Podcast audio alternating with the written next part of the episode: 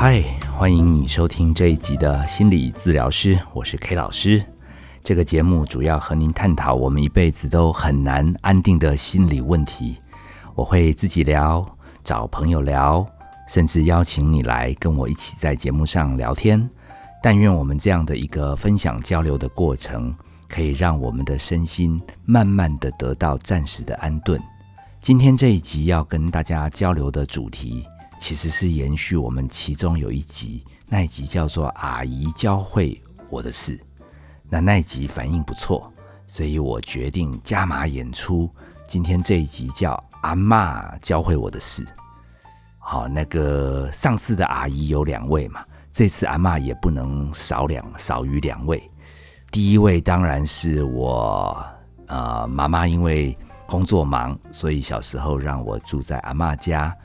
他教会了我几件事，其中最珍贵的是，很多孙子当中，我是被他最喜欢的。那这件事对我有一点焦虑的体质，有一点点容易钻牛角尖的个性，我觉得是一个很大的力量。因为好歹有一位长辈，虽然他矮矮的、背驼驼的、弱弱的。可是，好像在他的心目中，我是一个蛮不错的孙子，而且是长孙，而且他最欣赏我跟他可以用台语大吹够，他觉得其实我也蛮乖的，蛮孝顺，蛮贴心。另外，他对我生命还有一件蛮大影响的事是，啊，他在五六十岁的时候有。肠子有长肿瘤，后来找出来是癌症，而且蛮难处理的。那那时候我年纪太小了，才国高中，当然是帮不上什么忙。那那时候我也早就不跟阿妈住了，我只能偶尔回去看她。那我不知道要怎么样来安慰她。她其实也蛮坚强的，她也去接受所谓的化疗啊、放疗。但是好景不长，是后来好像又复发。我印象很深刻，是他还蛮绝望的，跟我讲说，他可能撑不过第二轮的治疗，他觉得那个太痛苦了。那时候其实我也不了解治疗有什么痛苦，当然现在年纪大了，知道这个药啊、放射线啊，真的对身体的伤害也蛮大的。可是也没办法，为了治疗嘛，他也的确后来没办法撑完第二轮治疗，也就回家做一点点最后的安宁的。陪伴我那时候好像应该是已经念了一点点心理学，我不晓得是谁提醒我，还是我自己灵机一动。我自己明明已经其实住台北了，我还每周就想办法跑到北投。那时候好像连捷运都还没有吧，我也不知道我怎么样的放下五光十色的这个高中大学生活，我居然每周回去。我那时候给自己定一个目标，好像是。每周都要跟他讲一些我想跟他讲的话，然后我还计划总目标就是我最后要跟他讲，我很谢谢他，我很爱他。可是那时候你也知道，那高中大学生其实蛮别扭的，就是要跟亲人讲这种什么喜欢啦、谢谢啦、爱啦。所以我每一周定计划，我都有完成。我甚至看了一部电影。那部电影片名我也快要记不起来，他那个好像是演老牌蝙蝠侠的那个男主角，他演他得癌症，然后他跟他的家人，因为他追求事业的成功，都跟家人决裂了。然后决裂的过程中，因为不知道自己能不能好，他决定。去试各种治疗方法，甚至正统的治疗都说没救了。最后他找到一个民俗疗法，叫他要去跟爸爸妈妈、兄弟姐妹和解。结果他只好硬着头皮回到他们比较乡下的地方跟家人互动。哦，那当然因为落差太大，中间也是闹得不太开心。我还把整个电影的剧情用台语讲给我阿妈听。阿妈也妙，阿妈听我是想要让他感动，这种什么有有冤仇后来和解，他一直追问我啊，男主角有没有好，干不开后啊，那个剧情就演死掉，我我不晓得要不要讲啊，不讲也不行，最后也只好硬着头皮讲说阿姨都告告不会都阿姑是死去啦，好，然后我就看到我阿妈的眼神蛮哀戚的，我在想说，我这样再拖下去也不是办法哈，总是要按照进度走。而且他越来越衰弱，我记得甚至有一两周我回去，他时而记得我，时而搞不清楚我是谁哦，他是不是那个有扩散还是怎么样？我不晓得他的痛苦。那有的时候他去，他又刚好在睡觉。我最后也不管了啦。我有一天，我甚至就提前去。我那一天晚上说，虽然我已经是大学生了，我今天要跟阿妈睡哦，因为我常年都是跟阿妈睡觉长大的嘛。那阿妈也也开心。我记得好像我舅舅还说：“你几岁了？那都快二十岁了，就跟阿妈睡，搞什么？”我说：“没有没有，我就是要我说我要珍惜这个机会。”哦，阿妈也很开心，我陪她睡。我记得她。不一定能够有很清楚的意识跟我互动啦。啊！我趁她也不太能跟我回答，我就跟他讲什么，我很谢谢他照顾我啦，什么我以前小时候都是他带大的啦，他就像我妈妈一样啦，什么最后我就跟他讲我爱你啊，他好像没办法给我回答，可他眼角有泪水啦，啊，我就当做他有听到了，那我就觉得任务完成，也还好有完成，因为再来就就跟他就永别了。好，所以对我来讲，有一个还蛮奇妙的经验是，哎，其实有机会跟我们在意的人可以完整的告别，真的从我阿妈过世以后，我的心反而是一种平静。好，当然还是有失落感伤，所以我觉得阿妈教会我两件事，一件事是让我知道我是他心中最棒的孙子，另外一件事情是他让我有机会练习讲出爱。好，然后让我们生命中的遗憾，哎，如果有机会说清楚，其实人生比较可以往前过。哦，这个是我阿妈教会我的事。那今天要跟大家另外介绍的一位阿妈，我跟她应该相处只有只有十秒钟吧。严格讲也没有相处，因为我是在开车，她在骑车，我只是看到她，感觉她是个阿妈，而且她蛮妙的是。时速好像没有超过三十啊！我是一直想超他的车，结果我超过去，好不容易超过他，因为他也给我骑在中间，就是不会让别人。周围很多人都想超他，都超不太过。我好不容易超过，我回头瞄了他一眼，哎呀，这个阿妈满脸沧桑，我感觉，但是他有散发出一个坚毅的神情，那种那种霸气，就是说我就是这个速度啦，我阿妈就敢扣啊！我嘛就过来啦，已经底 do my best 了。好，那那为什么这个阿妈阿妈类似的阿妈当然很多啊？这个阿妈怎么那一天会给我这么大的启发，教会我很多事？那就要话说那一天的前一天了。那一天的前一天，那个 K 老师其实日常生活就是会塞行程嘛，不是讲课就是接个案。那那一天难得我看看我的行事历，好像十一点我才排个案。哎，那不错啊，七八点起来很悠闲呐。那没事，我的我的手机居然八点五十五分响起。那时候我正在喝咖啡，我还正要写评价，不错。我咖啡还没喝完，那个电话就就劈头就问号码，我也不认识。老师，你到了吧？我我说你你哪边找？哦，他说他是叉叉国小。我说哦，我们是约下午的，我记得了，我知道，我有给你回信啊。一点半，我一点二十就会到。他也愣住，他说：“哦，那是我们另外一个主要老师，下午一点半，老师你有一场，我知道，我知道。那我这一场是老师，你更早答应了，你九点就要到。我当时咖啡不知道的是吞下去还吐出来。我说现在八点五十几分，你跟我讲九点到，我说那那那能不去吗？他说不行啊，已经来很多家长啊，下午是老师的，早上是家长的。我说我十一点约个案呢。”他说：“老师不行啊，你你你你能来一下吗？我们帮你挡一下。”我后来脑筋盘算，哈，这个 K 老师别的本事不厉害，那个脑袋里面不用用 Google 地图，我大概就能知道这个距离大概多久。然后现在是尖峰时间，大概要多久？好，然后天色怎么样？我立刻就跟他讲说，我估计我四十分钟内可以到。那这样好不好？我去处理一下我的个案安排。那我不等他回答了，因为我觉得那个都耽搁我的进度，我就给他挂断。挂断之后，我就我就开始调我的病人的这个时间。那我就跟他讲什么，我临时怎么样怎么样怎么样哈，然后我我这样子可不可以？我到时候跟你加谈十分钟不收钱啊？怎样怎样？反正我也不等他答应了，因为我评估那个个案应该我我觉得他也不会立刻就崩溃，我就给他挂断了，我就立刻冲出去开车了。其实你知道我真的超厉害，我牙也没刷，胡子也没刮，就这样冲出去了。哦，还好我本来裤子穿的也就是平常也没有在换睡裤，也就直接出门了，我也不管了啦。那我估计的四十分钟，我是蛮有信心的，因为我对台北市交通很了解，我知道哪里塞哪里不塞，我也尽量在钻。那眼看那天的状况比我预期的还紧绷一点，我也是尽量在违规了。我都在违规的时候，手机居然还给我响，我想这个承办人真不长眼。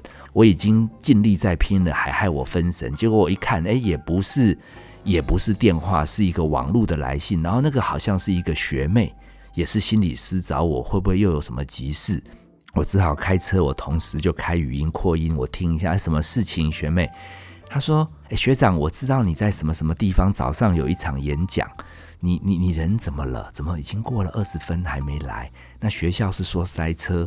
哎，学长，你你你还好吗？要不要什么事情我帮你帮你处理一下？”哦，这学妹果然贴心嘛，她知道这个常常我们晚到都可能有一些其他的困难。我二话也不说，我说我说哎，那你表明一下，你也是心理师，你说你是副手，你现在先上场讲个一小时。我说今天状况比我预期的还还差一点，顶溪嘛，我记得是顶溪嘛。他说不是的，不是顶溪，我们这边是溪口啦。我因为我我太急，你知道吗？我我我我搞成有个溪，我就想成顶溪，我直接算的是永和的时间。我这个千钧一发哈，赶快从中正桥再拐回往新店。好，这个你搞不清楚也没关系。这个台北的人坐那个环快，他就知道我开错路了。那这下子就更惨了，四十分钟不但到不了，恐怕一小时都很紧绷。学妹最后跟我讲，她说她不想曝光，她说她说专家身份万一曝光，可能以后会得免费服务。我我说好好好，那你不曝光，那你就按兵不动吧。她说：“这边家长有一点纷乱，因为有人想专心听你的录音带，可是有的人他好像在聊天，结果他们吵起来了。”我说：“你现在不要再跟我讲，你现在跟我讲只会扰乱我的心情。”我说：“我等一下来一定会分享晚到的故事。”好，那这个东西，这个东西，哗啦啦啦啦，快转到那一天总算结束了。我反正就在溪口国小待了上午跟下午，所以我。我人生已经刚混乱完，隔天我就绝对不想让自己再迟到。那结果这个阿妈这个坚定的眼神，突然让我有一种敬佩的心意。我突然感觉，其实只要专心的往前，一定可以把今天过完。所以我隔天明明也快迟到了，我心里突然有一道亮光。我突然想，等一下演讲，他好像是要我讲分心。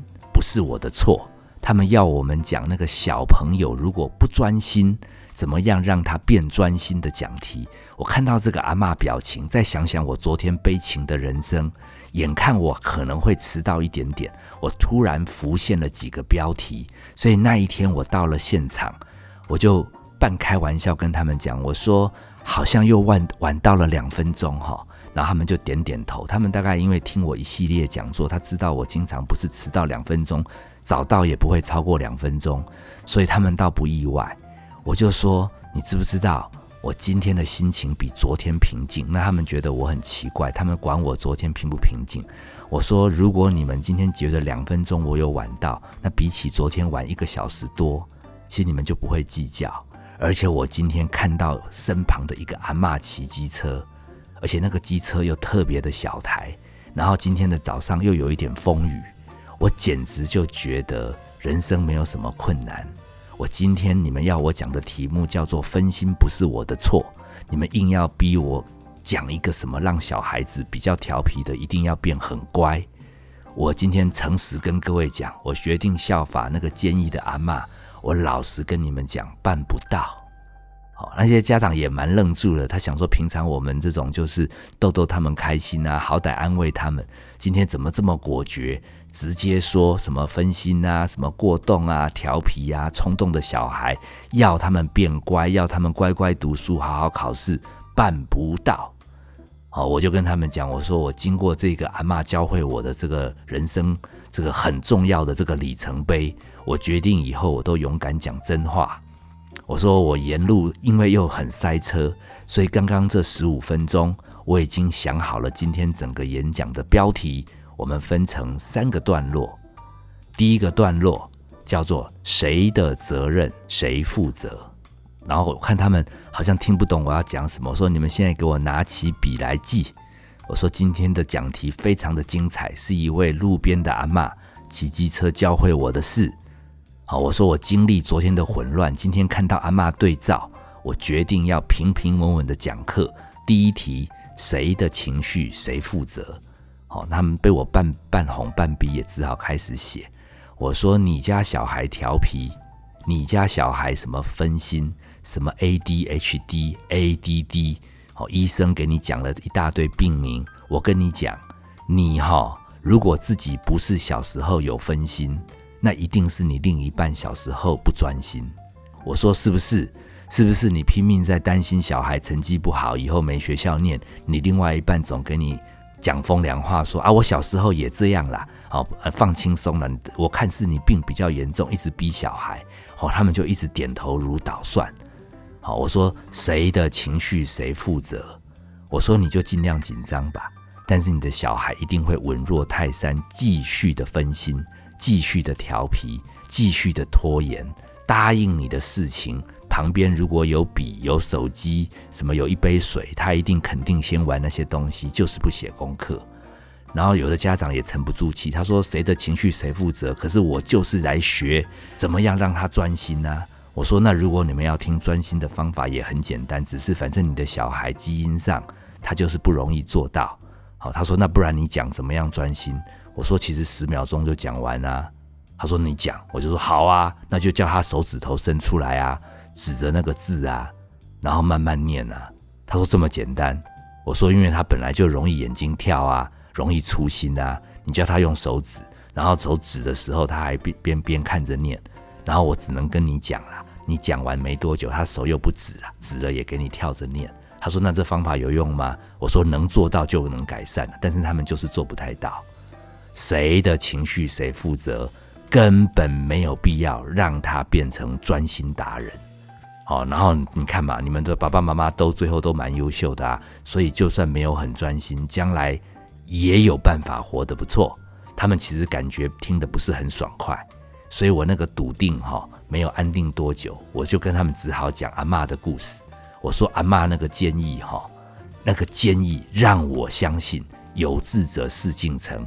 你呢过不去，就尽量逼他手指拿出来要念啊！你一转身呢，他一定就手松开不念啊！你能管你就尽全力管，有本事你这一生就陪小孩一起念书，他念不了台大，你应该就可以考台大。好，他们这时候笑了，我也放心多了。我说第二个标题叫做“升任提高专注力”，我他们一开始还没听清楚，我说那个“升任”的“升”是胜利的“胜”啦。就是他，如果有一种生命中感觉自己成功、变厉害、变强，他们莫名其妙对于他们厉害的事情专注力会提高，因为他们在演化上面，他们这一群根本没有专注力的问题，他们叫做太容易换东西专注，他不是不能专注，他是太容易换东西专注，所以他不是注意力缺损。他是注意力太容易被别的东西转移，所以他基本上在古时候，风一变，他立刻就要看风；那个野猪出现，他立刻就要去打野猪；族人从旁边跑过去，他立刻就要小心，不要射到同胞，要射猪。他一定要有一点分心。他如果太容易只专心一件事，不观察变化，整族都会被灭。他们是因为有这样的天分，偏偏在文化上居于比较弱势，结果大家都被抓到山下进小学，所以他在教室有的时候校长经过，他都代替老师警觉，还帮忙看校长。当然，他看校长就被叫出去了。好，同学在后面发出声音，他马上也要转身过去参参几句话，甚至他自己不不时还发出有节奏感的律动，不是晃身体呀、转笔啊、抖脚啊，还踢到前面的同学。哦，这个当然对老师上课是干扰。好，除非你上的课是活动课，那当然他是反应很敏捷。但是你上的如果是静态的，要做文书处理、纸笔处理的，当然他就变成班上的干扰。而且班上还有检举达人，永远在注意他，就他们常常还变成班上结冤仇很深的一对活宝。那当然我知道老师你就辛苦了，我是希望老师理解啦。如果你不让这个注意力，必须快速转移的同学有事忙的话，他就会让老师同学有事忙。那怎么样让他可以有胜任的感觉？看看他有没有什么地方有一点厉害？因为我们临床上发现，好，如果他可以有变厉害的感觉，他好像在那件事上的专注力可以拉高不少。所以第二个口诀。我觉得顺着阿妈衍生出来教会我的事，就是胜任，提高专注力。最后一个，这件事情并没有很圆满哦。这件事情我最后也体会到，万一这个孩子以后变成一个人才，变成一个达人，果然很会办活动，果然主持也很灵巧，果然看到很多东西他就立刻去实验，这种行动派的人。第三个重点叫做成功背后藏隐忧。我帮你们复习一下。讲到这边，你可能快要问忘记这个阿妈给我开启的智慧。第一个叫谁的情绪谁负责；第二个叫升任可以提高专注力；第三个是就算他后来很成功，成功背后藏隐忧，因为还蛮多成功的人，他后来因为本事很大。常常被他周围的人肯定，能力也很好，结果他扛太多他的责任，到后来他的自律神经撑不住，变成脑神经衰弱、自律神经失调。有些人还不甘愿自己不如年轻时候厉害，还硬撑，硬撑撑撑撑，撑到最后身体垮掉，变成睡不着、想不开、心情沮丧。这些东西是，如果你曾经被升任，而且你曾经能力变更好了，结果他后面还有生命的隐忧。反正当天我叽里呱啦、叽里呱啦、叽里呱啦，整堂课也就讲得很精彩。后来还有好几个家长跟我讲，他说这是我听过老师你讲课最有深度的一堂，哦，不是只有讲心理学，感觉佛法都讲完了。我说有那么深吗？他说：“感觉那个阿妈那个坚定的眼神带给我很多的灵感。”他最后偷偷问我：“他说你是真的有遇到阿妈，还是你掰的？你故意为了让课程有趣，什么什么什么十五分钟内想出这三个格言吗？”我说：“当然真的啊，我是因为因为阿妈那个眼神，我才想到啊。红灯又多，我只好想啊。我说我怕忘记，我还还居然有空 key 到脸书，我脸书给你看，这个时间是我刚想的。”那个家长眼珠都快掉出来，说：“K 老师，其实你不得不承认了，你你可能也是分心的孩子，嘿，你你你可能你可能脑筋也是属于转很快的，嘿，你这方面真的有天分，叫你来讲课不错。哎，我看他这样讲完，我也飘飘然。后来我才发现，我靠，他是来升任提高我的演讲功力。”好，那我赶快深呼吸，说：“嗯，小心我以后太讲得太顺，邀约太多，成功背后藏隐忧。”这就是我自己的阿妈，还有我前几天发生的一些事。